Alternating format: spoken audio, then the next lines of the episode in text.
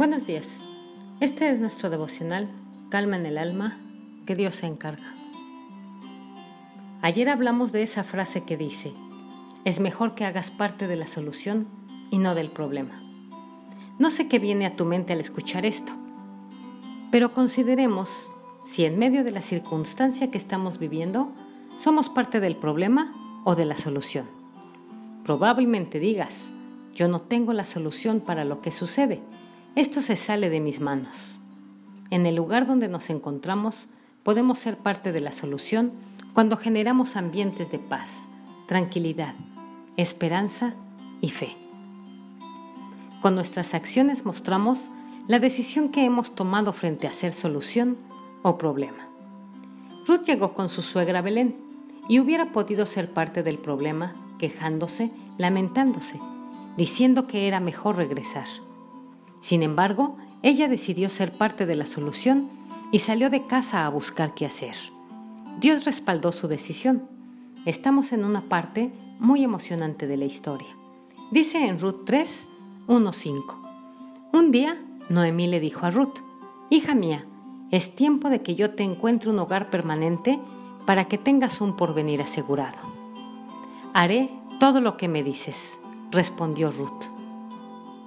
Ruth hizo lo que se le dijo y cumplió paso a paso las indicaciones de Noemí. Al obedecer Ruth, estaba aprendiendo que en la casa del pan las cosas se hacen de otra manera. La forma como debía relacionarse con vos seguramente fue totalmente diferente a su primer matrimonio. En Dios las cosas se hacen de otra forma, siempre será a la manera de Él. Hemos estado acostumbrados a hacer las cosas de acuerdo con nuestro parecer pero obedecer a Dios siempre será mejor. Tenemos luchas con Dios cuando nuestra forma de hacer las cosas se enfrenta a la manera de Él y nos obstinamos a responder obedientemente y someternos a su guía. Él sabe lo que hace y de acuerdo con su voluntad nos llevará por el camino de bendición. Ruth no altercó con el Señor, aunque no entendiera mucho, ella decidió obedecer. Dice así, Además, ¿acaso vos con cuyas criadas has estado no es nuestro pariente? Pues bien, él va esta noche a la era para aventar la cebada. Báñate y perfúmate, y ponte tu mejor ropa. Baja luego a la era, pero no dejes que él se dé cuenta de que estás allí hasta que haya terminado de comer y beber. Después de hacer esto, lo que le dijo su suegra, en el versículo 9, vos despertó y se dio cuenta que alguien estaba allí. Es un momento emocionante y tensionante para ella, sin saber cómo va a reaccionar vos.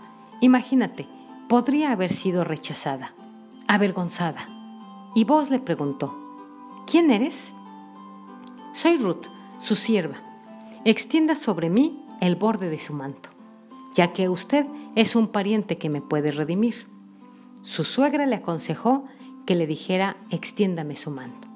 ¿Qué quiere decir aceptarme en su favor, su bondad? Cúbrame. Recordemos que vos era pariente de su suegro. La palabra pariente cercano tiene que ver con Goel y tiene implicaciones muy serias sobre la preservación y la vida. El Goel tiene que hacer tres cosas. Debe estar dispuesto, debe ser capaz y debe pagar el precio. Jesús es nuestro Goel. Goel, el Hijo del Hombre, estuvo dispuesto. Fue capaz de salvar nuestra vida y en Él tenemos redención en su sangre. Así que Él pagó el precio. Aquel que está dispuesto a aceptarnos y no echarnos fuera, sino que nos recibe con sus brazos abiertos y nos acepta tal cual somos, es el Señor Jesús. Es capaz de salvar todo restaurar todo, sanar todo. Para nuestro Goel no hay nada imposible.